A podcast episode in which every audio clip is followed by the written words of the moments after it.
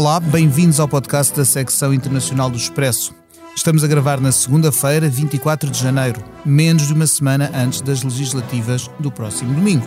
E esse é o motivo mais que justo para, desta vez, nos virarmos em parte para o nosso país. Afinal, Portugal também faz parte deste mundo a seus pés. É já no domingo que vamos saber se foi António Costa ou Rio Rio o vencedor das eleições, mas a votação já começou Ontem, domingo 23, votaram mais de 300 mil portugueses. Fizeram ao abrigo do chamado voto antecipado em mobilidade, podendo votar inclusive num distrito que não aquele do seu recenseamento, método este que já foi adotado nas presidenciais de há um ano. E é para falar de novas formas de votar, eh, daquilo que se faz no mundo a este nível e do desafio de montar uma operação destas em tempo de Covid-19 que convidámos o David Diniz, diretor adjunto do Expresso, para estar neste episódio. Olá, David. Olá, Pedro. Em estúdio está também a Ana França, jornalista da secção internacional, que há pouco tempo assinou um uh, trabalho no caderno, no, no, na edição semanal do Expresso, sobre precisamente as várias formas de votar adotadas ao longo do ao, pelo mundo fora para uh, obviar problemas como os da pandemia e também para expandir as oportunidades que as pessoas têm de exercer este direito. Olá. Uh, olá, Ana. A conduzir a conversa estou eu, Pedro Cordeiro, editor da secção internacional, e a edição técnica deste podcast cabe ao João Luís Amorim. Um, David, vou começar por, por perguntar-te. Parece-me, olhando para o, para o trabalho que a Ana fez uh, e, e, vendo o que se faz pelo mundo fora, e tendo, por exemplo, coberto, aliás, contigo as eleições presidenciais dos Estados uhum. Unidos uhum. no ano 2020, que o, o, que há cá em Portugal é muito michuruca, uh, perdão da expressão, uh, comparado com o que se oferece lá fora. Eu lembro de ter estado na Flórida a ver pessoas a entregar votos postais em uh, estações que nem saíam do carro e, havia estações plenamente preparadas para os, para os receber isto no final de 2020, portanto, com, com as pessoas a trabalhar nas mesas de voto de camuflado, não é camuflado, mas de, de fato, tanto fato. Uh, tipo fato uh, macaco, tipo aquelas coisas. Fato macaco contra a Covid, etc. As oportunidades todas que se dão às pessoas. Nós só muito recentemente é que tivemos em Portugal a possibilidade de votar uh, no outro dia só porque sim, sem ser com uma carta do empregador ou sem ser porque somos militares ou diplomatas uh, colocados a alguns. E foi um grande passo em frente, na verdade. É como se nota, quer dizer, tiveste 300 mil, mais de 300 mil pessoas inscritas para o voto em mobilidade, tanto quanto se sabe Uh, quase 90% dessas pessoas que se inscreveram acabaram por votar mesmo, prova uh, que era uma modalidade que fazia muita falta e, e, e, que os portugueses se mobilizam mais quando têm mais hipóteses de uh, exercer o seu direito. Isso é inequívoco. Nós os três votámos em mobilidade, não? Eu votei em eu votei em mobilidade. Eu também. E devo dizer que a minha experiência foi muitíssimo fácil. Não, a organização pareceu muito boa. Fui a uma hora, fui cedo de manhã, portanto não havia, a afluência não era muito grande, mas já, por exemplo, nas presenciais fiz o mesmo né, há um ano e, apesar de haver uma fila muito grande, ela escoou muito depressa. Acho que as coisas parecem estar muito bem uh, organizadas.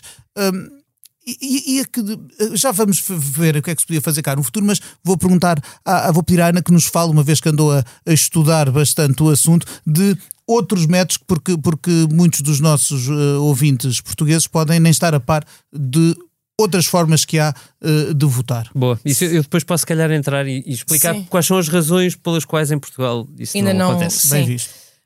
Olha, durante, durante estes dois anos realizaram 153 atos eleitorais em todo o mundo. Portanto, os dois anos estamos a referir ao, ao período pandémico. Sim. Uh, desde eleições locais, referendos, legislativas, presidenciais, uh, uh, presidentes da Câmara, tudo. E, e dessas. E 80, 80 países tiveram de adiar eleições. Isso é logo o primeiro problema que a maioria dos analistas destaca, que é adiar eleições significa que vai haver um governo que está ali já sem mandato democrático, não é?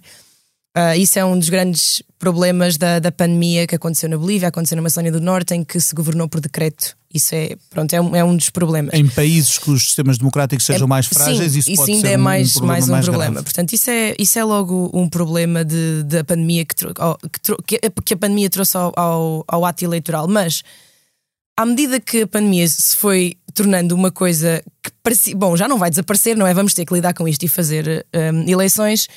Uh, os países foram de facto. É o engenho, a necessidade criou um engenho, não é? Foram de facto arranjando novas formas de votar. Israel foi o primeiro país a votar em pandemia. Ainda nem sequer era uma pandemia, só foi declarada uma pandemia 10 dias depois uhum. das eleições deles de 2020. E já aí eles permitiram às pessoas infectadas votar, mas eram 11 oficialmente e 5.600 em isolamento. Todos votaram. E desde aí eles tiveram mais duas. E Israel foi talvez o país que mais formas diferentes um, encontrou para as pessoas votarem. Por exemplo, um, Israel tinha centenas de autocarros disponíveis para se transformarem em urnas móveis. E então, com um drone, eles viam onde é que estava muita gente em cada urna e quando estava demasiada gente para aquilo ser uh, sanitariamente aconselhável, não é? O autocarro movia-se para essa urna e transformava-se numa urna móvel para tirar um pouco de pressão àquele, àquela urna. Tiveram uh, táxis pagos pelo, pelo, pelo Estado, tu só precisavas de mostrar o teu comprovativo que estavas infectado uhum. e, e, e, era tipo door to door, não é? Da, da, do, da tua porta ao voto e para, e para casa. Portanto, tiveram imensas. Mas, mas houve o drive-thru o drive na, nos Países Baixos de bicicleta, uh, pessoas a votar uh, na Jamaica deram, deram-lhes fatos completos, mesmo uh, total, não é? Aqueles fatos que tu vês os médicos a usar quando sim, recolhem sim, sim. amostras biológicas, isso também, também deram às pessoas para votar. Há imensas, houve imensas formas, por exemplo, na Coreia do Sul um, tiraram a, a, temperatura quando as pessoas iam entrar e se tivessem febre não eram mandadas para casa, eram sim mandadas para uma urna que estava perto dali, mas onde tinha toda a gente com muito Portanto, mais. Só ia quem estava infectado sim, ou com sim. sinais de, de, infecção. Mesmo que tivesses febre quando chegasses à urna. Então houve, acho que o mundo, muitas coisas foram, foram feitas nestes, nestes dois anos para para que, que as pessoas infectadas pudessem votar. O que não é a mesma coisa que dizer que todos os países tenham adotado já há muito tempo formas de votar à distância. Isso não é. Nem, Com certeza, há, nem todos os países onde, adotar, adotaram por causa disto, mas, pode... não, mas não necessariamente. Não de forma estrutural. É Sim, é não de forma dizer. estrutural. Okay. Como sim, nós, sim. nós somos um país que tem voto por imobilidade, agora. voto a, agora e voto, a, voto antecipado, mas não temos nem por procuração, nem voto eletrónico. Nem por correspondência, uh, nem por sequer, a não ser em certos casos dos círculos da imigração. Mas por, por isso mesmo, David, tu, tu, tu tinhas proposto e acho, acho muito bem ajudar-nos a perceber porquê esta exiguidade do, do nosso leque de soluções comparado, por exemplo, com, com, estas, com estes exemplos todos que a Ana esteve a dar? É, é importante começar pela parte A da explicação. Portugal viveu numa ditadura, não vou voltar a fazer esse, esse histórico todo, mas, mas a explicar porque é que isso tem interferência. Um, o facto de as eleições terem sido controladas, para não dizer manipuladas, ao longo de décadas em Portugal, evidentemente levou a que os constituintes, ou seja, os deputados que fizeram a primeira Constituição da República, tivessem sido especialmente cautelosos quando criaram o sistema eleitoral. E essa cautela nunca foi abandonada. Ou seja, eu vou traduzir isto numa coisa prática, que é, em Portugal, a, a regra uh, geral universal é de voto presencial. Exceção, como tu dizes, e muito bem, aos uh, imigrantes portugueses, porque esses espalham por todo o mundo e, evidentemente, têm raras vezes um consulado ou uma embaixada à mão, e, e, portanto, aí abriu-se uma exceção. Agora, aqui, isso permite-me entrar na, na, explicação B uh, de, de porque esta reserva portuguesa a qualquer tipo de voto diferente. Uh, é, é que Portugal é um país pequeno. E como é um país muito pequeno, em muitos casos não se levanta com a mesma premência a, a urgência de encontrar outro tipo de votações que, por exemplo, nos Estados Unidos são habitualíssimos. Quer dizer, é, é bom dizer nos Estados Unidos, em muitos estados, nem sequer é preciso mostrar um bilhete de identidade à chegada a, a, ao sítio de voto. Uh, Chega ao é, cartão de empresa, por exemplo, se fosse exemplo, aqui, neste caso era o nosso. É tão livre é muito... o voto quanto isto, e ainda assim, é importante, quando se fala destas coisas, uh, destacar com muito escassas reclamações ou averiguações sequer. Um, um pormenor engraçado. No Reino Unido vota-se com um lápis. O que está na, na, na mesa de voto para, para, a pessoa fazer a, a, a, sua cruzinha é um lápis e não uma caneta. E ninguém tem problema com isto, nem ninguém não passa para a cabeça ninguém que possa haver uma fraude ligada a, a isto, e de facto não, não, não há. Pronto, eu acho que o facto de Portugal ser um país muito pequeno uh, uh, leva a isso também. Uh, e, e, depois há uma terceira ordem de razão que é que eu acho que, que explica sobretudo esta uh, letargia que, uh, a que assistimos desde que a pandemia se abate sobre nós e, e se vão sucedendo os atos eleitorais e quase nada muda. É que quem controla o, o, a lei eleitoral em Portugal, como de resto em muitos países do mundo, mas, mas isso em Portugal é, é a, democracia é muito recente e, portanto, há aqui uma, uma espécie de sentimento de ownership do sistema, eh, são os dois maiores partidos. PS e PSD. E PS e PSD têm tudo, todos os incentivos funcionam de maneira a eles salvaguardarem a manutenção da chave do cofre. Portanto, o que é que eu quero dizer com isto? É evidente que quando há dois partidos muito fortes que naturalmente bipolarizam uh, o sentido de voto na generalidade do, dos, dos, dos, das circunstâncias eleitorais, um, é difícil a esses partidos permitirem um tipo de votação que sabem que vai alargar, em teoria, o espectro dos uh, eleitores potenciais. E, portanto, se nós temos por norma, eu, eu, acho sempre muito engraçadas as conversas sobre a abstenção, a abstenção sobe, a abstenção sobe. Nós temos uma taxa de participação eleitoral absolutamente estável há décadas. São 5 milhões e meio de portugueses que votam. O, o que acontece é que o, ele, o, o eleitorado uh, possível, portanto, o número de eleitores, vai subindo. E, portanto, a, a abstenção vai subindo. Mas o, a taxa de part a, a, participação em bruto dos, dos eleitores é incrivelmente E neste momento é sabemos que o número total de eleitores é, é claramente exagerado, porque o nosso Sim, país um tem problema. 10 milhões e poucos de habitantes e parece, aparece um eleitorado de 9 milhões e tal que não é credível. Não e é? há um problema de sobrevalorização dos imigrantes portugueses, uhum. enfim, há, há, vários tipos de problemas, mas aqui eu estava a tentar cingir-me à, à, questão claro, que discutimos, uh, e, e o que me parece é que, ou melhor, aquilo que se pressente é que PS e PSD têm enormes puridos em mexer na lei eleitoral porque sabem que, imagina que se permite uma votação mais digital, digamos, uma votação eletrónica de algum modo, ou votação por correspondência, onde tu, como nos Estados Unidos, recebes um subscrito uh, devidamente certificado pelo, pela Direção-Geral Eleitoral uh, e que tudo o que tu tens de fazer é preencher o subscrito em tua casa e na data certa mandares para uh, eh, quem organiza o processo eleitoral. Isto, evidentemente, abre potencialmente ou facilita potencialmente o, o, eh, a quantidade de pessoas que vão votar. E, perfis, e eleitores com perfis diferentes, não é? Perfis diferentes. Perfis abstencionistas, não é? E esse, e esse é o perigo para quem tem a chave do sistema.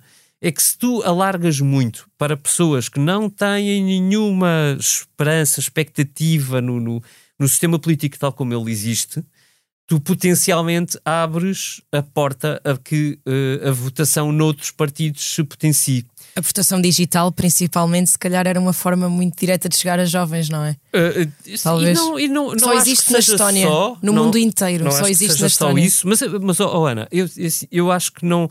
Eu, eu, gostava que a, a discussão sobre a maneira de votar não fosse totalmente centrada no método, um, porque, por exemplo, tu tens, eh, salvo erro, eh, acho que até foi o Pedro Magalhães ou o Adão e Silva, não sei, um, deles, um, eh, que, que, esteve há dois anos, quando nós tivemos eleições legislativas ou legislativas, não sei se foi na Dinamarca, na Suécia na Holanda, mas foi claramente um país centro-norte da Europa, portanto, uh, aproximadamente nórdico, pelo menos em uh, modo de vida, modo de pensar, onde a votação acontece toda uma semana. Portanto, não, é, não há cá o voto antecipado. Não, não, há uma semana em que as pessoas podem ir votar onde quiserem. E há. Eu lembro-me das imagens, vou, vou, ter que recuperar isto, claramente, até pode ser interessante para, para partilhar com os leitores.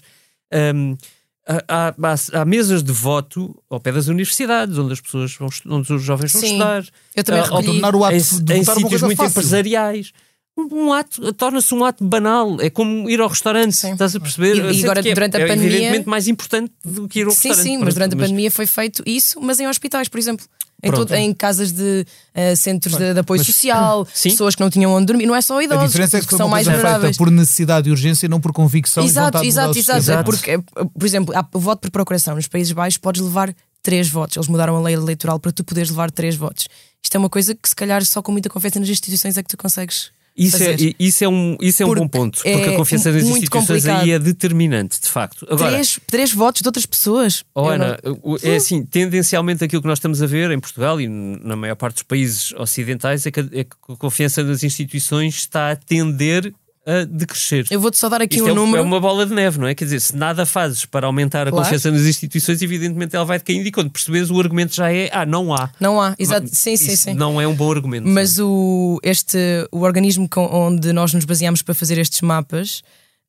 Um, o Instituto para a Democracia e Eleições, o IDEA, tem estes dados no, na sua análise sobre a pandemia. 33% dos europeus confiam nas suas administrações centrais, 50% nas administrações locais. 33% dos europeus confiam nas suas administrações centrais. É muito pouca gente. Bom, Olha, é uma sondagem, vale o é? da, da confiança nas administrações locais, uma vez que, por exemplo, cá em Portugal as autarquias tiveram um papel extraordinariamente importante. Quanto mais próximo de ti, mais, mais é? confias. É? Mas pronto, estes são números a, que. Subsidiariedade. Eu imagino que esses dados não, não olhei para eles com atenção, mas sigo o Eurobarómetro com, com bastante um, que sejam muito variáveis de país para claro, país. Claro, claro que sim, claro, por isso, claro. Confiança das claro. instituições, imagino que na Roménia ou na Bulgária seja substancialmente sim, claro, inferior. Obviamente, ao Reino, ao Reino, sim, sim, ou dos Países Baixos. Espanha, Agora, falando, de, falando de, de, de, confiança nas instituições, eu acho que há, há, outro aspecto aqui importante que tem que ver precisamente com essa confiança, e, e aí podemos ir a um país, voltando a um país onde, onde o David e eu estivemos uhum. a cobrir eleições, e que é uma democracia estabelecida, histórica, o uhum. primeiro país do mundo a nascer com uma Constituição uh, e a estabelecer, portanto, uma lei fundamental democrática, a eleição, transição de poder, onde recentemente vimos minar a confiança por essas mesmas instituições, ou, ou pelo principal responsável uhum. de uma delas, que era o presidente uh, então em funções.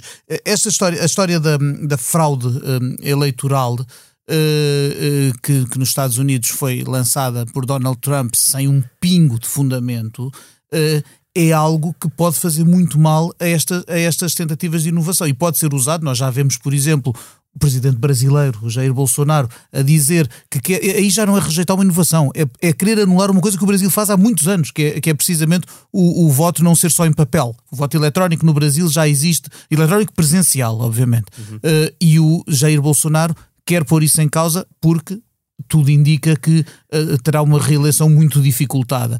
Uh, podemos ver uh, líderes autoritários a utilizar argumentos destes para tentar minar a confiança nas eleições em que, eles, em que o seu próprio cargo esteja em risco. Correto e afirmativo. mas como se prova nos Estados Unidos, não é preciso. O, o mote é indiferente, não é? Quer dizer, Donald Trump não precisou de um argumento para pôr em causa a fiabilidade do, do, do, da votação.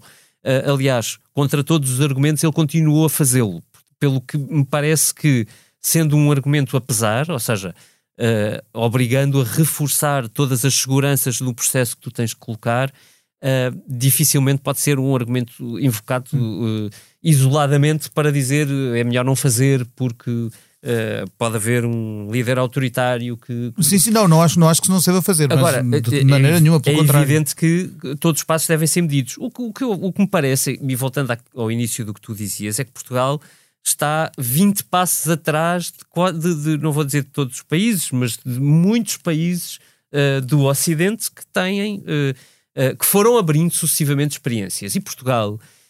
Um, muito lentamente foi fazendo experiências, quer dizer, um exemplo, há dois anos nas anteriores legislativas em Évora foi testado o voto eletrónico. E é muito interessante porque isto é como uma conversa sobre a abstenção, é tal e qual o mesmo, que é nós uh, recai sobre nós também, mídia.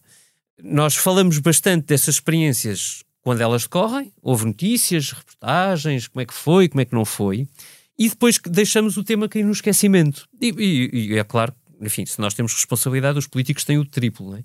Uh, ou 10 vezes essa responsabilidade. Uh, foi feito um estudo sobre essa experiência de voto eletrónico, que foi uma experiência interessante, importante.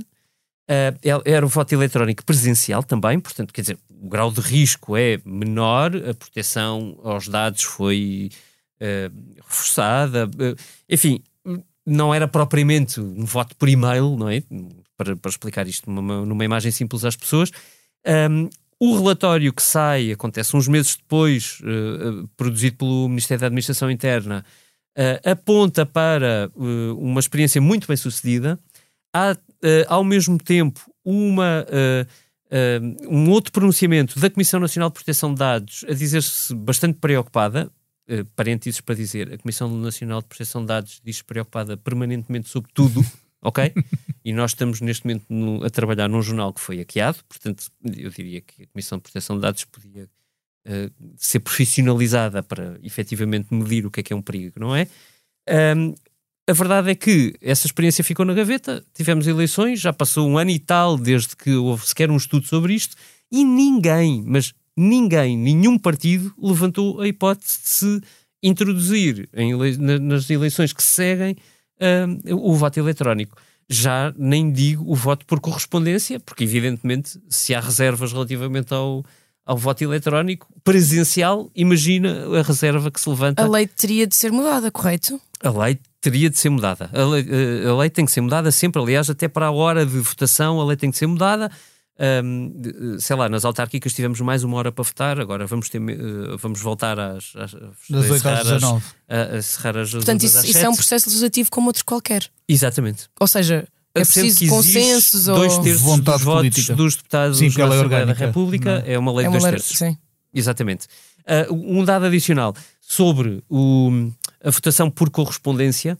Uh, o, quando foi introduzido o voto por correspondência para os imigrantes portugueses, uh, imediatamente isso levantou enormes dúvidas, questões dentro de partidos com representação parlamentar. Portanto, é uma, é uma conversa que não acabou. É, é verdade que Uh, o universo foi estendido, o que já é um, um passo, ou seja, uh, Sim, havia pessoas que teriam de fazer centenas, quando não milhares de quilómetros num, num país como um Canadá ou uma certo. Venezuela para, para, para, se dirigir ao consulado é mais próximo. É Mas quais são as questões, David? Porque é que, que, é que questões de segurança, sempre ah, okay, problemas okay, questões okay. de segurança. E assim, nós temos uma rede consular e Sim, diplomática tava, tava razoável, que, que mas tipo... não fortíssima. E, e, a questão que os partidos levantam, e normalmente são pequenos partidos que levantam, uh, é quem é que fiscaliza esses, uhum. uh, uh, todo esse processo. Porque, uhum. porque o problema da rede consular e diplomática uh, coloca-se, aliás, um problema para eles que não se colocaria dentro de portas. É quem é que trata do procedimento. E o, o procedimento, nesses casos, é tratado por quem está no governo. Quer dizer, não, evidentemente, um, embaixador para a tem para a administração pública de turno, não é? Mas, mas é, claro. quer dizer, o, embaixador responde perante o governo que está. Claro. Exatamente. E, e portanto, é, é, eu até considero que é mais natural que se levante um problema nesses casos. Para o caso dos emigrantes do que cá dentro. Do que é? propriamente aqui. Espanha, que é aqui ao lado e que tem a mesma se quisermos, o, o, o, problema da imaturidade democrática, no sentido de temos uma democracia há muito menos tempo e temos tido uma ditadura de, de meio século, a, Espanha aí tem uma, tem uma história parecida com a nossa. E Espanha tem, há muitos anos, o voto por correio a pedido. Qualquer eleitor espanhol que, a quem que pense que não lhe dá jeito no domingo das eleições ir Sim. ou que tenha uma viagem planeada ou por outro motivo qualquer, pode pedir, tem um prazo para pedir o voto por correio, recebe um subscrito em casa e, e vota Catalunha se, uh, onde quiser manda o seu manda o seu o seu, seu subscrito a Catalunha foi, para, foi uma das regiões que também votou nesta nesta pandemia isso. Exatamente. e tiveram e uma, voto uma coisa era, tiveram era possível o voto por correio era possível o voto por correio uh, fizeram uma app para um, poderes ver as filas para uhum. ires em alturas onde estivesse menos filas e as urnas estavam em perto em, em lugares abertos portanto no Camp Nou Uh, à volta para de, dar segurança. Salvo em... erro, Ana, na Catalunha também puderam votar as pessoas que estavam infectadas, sim, sim. certo? Sim, sim. sim. sim, sim. sim puderam votar. Deu... Porque Exatamente. eu só fiz a lista dos sítios onde, onde se podia votar infectado para, para este trabalho. Okay. Na Catalunha podias votar. Estava em praças de touros, ao lado, pronto, em, ao pé das pra... em, em, em lugares claro. abertos, Isso em praças. aqui por uma questão também que é a do, a do do que vai acontecer em Portugal no próximo domingo. Na Nós Finlândia também se votou e está muito frio, milhares, muito frio. Acho que não, não, não é exagero dizer que teremos pelo menos umas centenas de milhares de pessoas em, em confinamento obrigatório. É claro que, se, que lhes foi dada uh, a oportunidade de votar, portanto acabou por decidir, através do, do com, com o parecer da Procuradoria-Geral da República, o Governo acabou por decidir hum que essas pessoas vão poder votar. Há uma recomendação de uma hora que não é, que não é vinculativa, as pessoas, se quiserem votar noutra hora, podem, embora haja, haja a recomendação de que votem das 18 às 19. Eh, porque, na verdade, eu, eu, eu, quando olhei para isto, reconheço que pode levantar questões de, de, de saúde, etc., mas uh, também parece evidente que, que, que tirar, o, que negar o direito de voto a uma quantidade tão grande de pessoas era algo que poderia pôr em causa a própria legitimidade de um resultado eleitoral, porque às tantas é uma, era uma fatia muito grande, num, num país de, de, de 10 milhões, umas, quase um milhão de pessoas é uma, é uma fatia muito grande. O último número que nós estávamos ali é? a ver na televisão era um milhão de isolados. O último número, antes de irmos para aqui para o podcast, não sim, sei se é Mas não seriam não todos, porque aí tens de descontar as pessoas com menos de 18, 18 anos. Que já sim, sim, sim, sim, exato, são exato. a maioria. E são, são muitas, sim, sim. Uh, a pior estimativa será à volta de 800 mil. Uhum. Eu duvido que sejam 800 mil, mas, mas ainda assim será sim, sempre meio, um universo. Meio milhão meio que seja é muita gente, não é? Será seguramente. Eh, sim, mas eh, enfim, podíamos estar aqui a discutir. Uh, sim, muito, uh, muito tempo sobre e, isso. E é? estaríamos muito tempo mesmo. Eu tenho as maiores dúvidas sobre como isto foi feito. temo que tenha sido de uma maneira tão mal feita, tão apressada, que, que põe em causa todo o tipo de argumentação que tu tiveste a, a, a, colocar na cabeça das pessoas ao longo de dois anos sem cuidares do, do modo, do processo. Ou do, Esse ao longo dos anos é chave, porque não, a pressa foi uma pressa injustificada, porque houve dois anos em que se podia ter pensado nisso. Mas a questão é? é essa: nós tivemos outras eleições e, e, e simplesmente aceitámos que a pandemia ia eventualmente acabar. Porquê? É não, assim, não é? Há, há, um argumento que eu, que eu tenho tentado contestar. Uh, quando a Assembleia da República dissolvida, uh, uh, salvo erro ainda em, em, cinco, em dezembro, 5 de dezembro. novembro, 5 de dezembro, sim, novembro, Não? pronto, Sim. fica por ali. Mas sim, a data oficial é essa. Ainda não havia notícias sobre a variante Omicron. Ok. É bom reconhecê-lo para que fique Certo. claro. Não, não imaginámos nada neste número, uh, neste cenário, Confin- neste universo. Confinados, sim. Uh, mas é muito justo dizer que desde outubro uh, era fácil em prever que uh, o momento em que a pandemia voltaria às nossas vidas era uh, A seguir- a seguir Natal, Porque já claro. foi assim no ano passado, Com porque é certeza. assim em qualquer inverno, porque é assim, vai ser assim provavelmente nos próximos. Até isto E o que, é passar. que, o que é que achas que se podia ter feito? Porque instalar o voto por correspondência num país sem tradição é complicado. Não, isso não nem era podias. legalmente Não possível. é. Não podias, mas lá está. Podias Não, é- não era possível agora, nos Claro, dois anos que- claro. que tivemos de pandemia, Sim. podiam ter pensado no Sim, sim. Seu a seu dono, a Iniciativa Liberal chegou a levar a votos a possibilidade de fazermos dois dias de votação e não um, portanto um fim de semana inteiro a Uhum. Isso é votar. muito, com- isso é Tinha muito ajudado. comum lá, lá, lá fora, pelo que eu estive a, ler. É Eh, muito eh, comum. tinha ajudado bastante. Era facílimo. O- o- a extensão do horário de votação, parece-me o mínimo dos mínimos, era tranquilíssimo. E, e- e- e muito francamente, eu acho que até a capacidade de multiplicar mesas de voto, que eh, se- agora se começa a, a- a perceber, até pela votação antecipada, que de algum modo foi feito, podia ter sido devidamente preparada com, com outro tempo e com outro nível de argumentação, porque é mais fácil dizer às pessoas: olhem, vão votar, nós temos, nós preparamos uma extensão, uma duplicação das mesas de voto. Eh, e temos organizado por conselho uma mesa de voto para quem está infectado. Por que não? Por que não? É- é- o que é que custa, não é? Ahm, acho que, é- aliás, tu dizias, já não sei exatamente em que cenário, alguém media a temperatura corporal e que Sul. havia algum, algum, algum sinal uh, ia Uhum. para outra tenda. Qual é a dificuldade de pensar isto? É mesmo total inca- uh, incapacidade de pensar o que vem Sendo à que, frente. sendo que estas informações era que eu fui recolher estão disponíveis. Eu não, eu não, eu não fui à Claro. Coreia. Isto, isto Claro. está, está claro, não foi estudado. preciso ir Claro. a todos Há os um países para organismo, veres como há um votavam. organismo, este organismo aconselha os países da União Europeia, é específico para isso. E, oh, Ana, há um argumento que, que só me ajuda a tornar ainda mais severa uh, uh, uh, o, o severo julgamento que fazemos sobre o- como os partidos comportaram nisto. É que nós podíamos ter, uh, uh, podíamos achar, olhando para o processo, eles nem sequer pensaram no assunto. E isso não é verdade. Os, os partidos uh, debateram, votaram, decidiram que regras que estavam em vigor de exceção, nomeadamente o voto em casa dos isolados, etc., é que se prolongavam. Portanto, eles foram obrigados a debater isto. E como é que, debatendo, ah, ah, e aqui a maior responsabilidade vai para PS e PSD, Com certeza. como é que PS e PSD não anteveem que o cenário de janeiro, ainda por cima marcando as eleições para o fim de janeiro, até se discutiu até onde é que podiam ir as eleições. Verdade, houve quem defendesse em março. em março.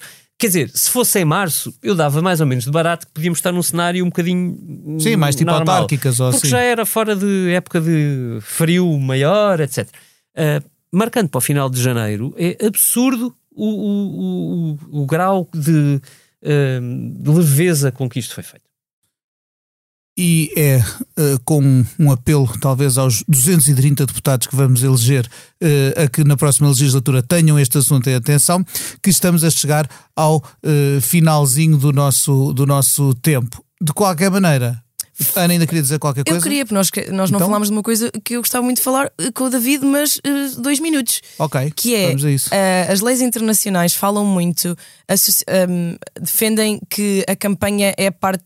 É, é tão é uma parte mesmo importante do ato eleitoral. Votar, claro, obviamente é a coisa mais importante, mas votar sem informação não dá. Tu que fizeste algumas campanhas, achas que. Porque, por exemplo, na Holanda foi proibido a campanha com mais de tipo seis pessoas sentadas numa mesa grande. Então eles fizeram tudo online. Era quase obrigatório, não é? Vídeos, Instagram, YouTube. Achas que isso prejudica. hum, como é que eu ia dizer?